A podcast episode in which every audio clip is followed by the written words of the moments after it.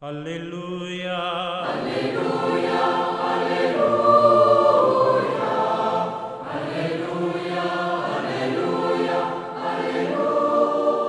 Hola amigos, un gran saludo a todos en este domingo, el 23 del tiempo durante el año. Hoy la liturgia nos propone mirar, reflexionar el Evangelio de Lucas, ahí en el capítulo 14, los versículos del 25 al 33. En el primer versículo, Lucas retoma el hilo conductor de la parte central de su obra, es decir, el camino hacia Jerusalén. Lo hacen junto a Jesús una gran cantidad de gente y Lucas considera que ha llegado el momento de detenerse para reflexionar sobre el hecho mismo de estar en camino. Si alguno viene conmigo y no pospone a su padre y a su madre, a su mujer y a sus hijos, a sus hermanos y a sus hermanas, incluso a sí mismo, no puede ser discípulo mío, afirma Jesús en el Evangelio de este día.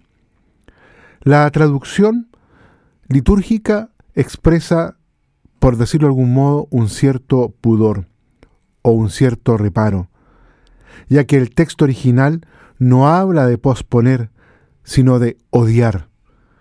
Realmente la frase suena muy, pero muy fuerte, hay que decirlo. Si alguno viene conmigo y no odia a su padre y a su madre, no es digno de mí. Sin embargo, lo que Jesús quiere afirmar queda absolutamente claro, ya que se repite de tres veces la afirmación ser discípulo mío, tanto en el versículo 26, 27 y 33. Es un verdadero estribillo. Encuadradas por él, hay dos pequeñas parábolas explicativas a partir del versículo 28 al 32. La primera, antes de construir un edificio, uno se sienta primero a calcular. Antes de emprender una guerra, un rey se sienta primero a deliberar. El edificio a construir es muy caro. Una torre. La guerra a emprender es muy desigual. Un ejército de 10.000 contra otro que tiene el doble. Es decir, en ambos casos se trata de proyectos muy difíciles y problemáticos, y por lo mismo hay que afrontarlas con seriedad y no a la ligera. Así es como hay que enfrentar la difícil empresa, el difícil proyecto de ser discípulo de Jesús. Las dos parábolas nos hacen tomar conciencia de que ser discípulo de Jesús es un proyecto difícil. Y los versículos 26, 27 y 33 nos informan exactamente de esa dificultad. Pero de nuevo la información emplea un lenguaje agresivo y paradójico, con lo cual nuestra perplejidad ante el texto de hoy es total y absoluta. Empecemos por el lenguaje. Es duro hiriente hasta tal punto que lo dulcificamos. ¿Es posible que Jesús nos hable de odiar a los seres más queridos e incluso a nosotros mismos cuando nos ha pedido amar a nuestros enemigos y hacer el bien a los que nos odian? Y sin embargo, la frase de hoy hay que mantenerla tal como suena, en toda su crudeza.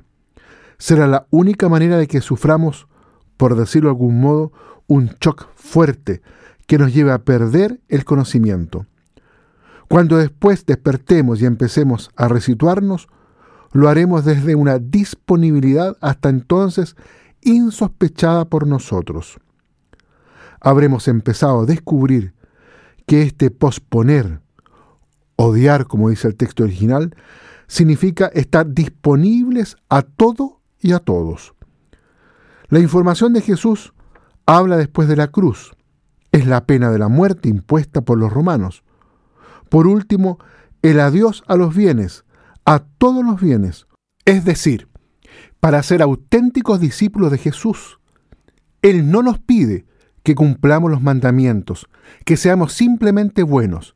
Nos pide que seamos absolutamente disponibles, que contemos con la posibilidad de la agresión y de la muerte decretada, que no tengamos la obsesión del dinero.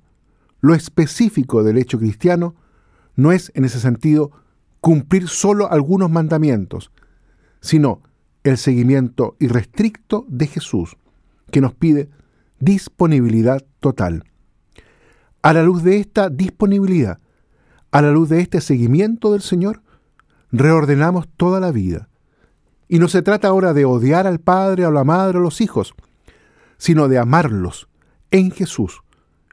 Desde Él miramos toda la realidad.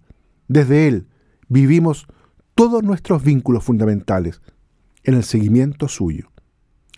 Muy bien, queridos amigos, dejamos hasta aquí la reflexión en este domingo. Que Dios los bendiga a todos y a cada uno.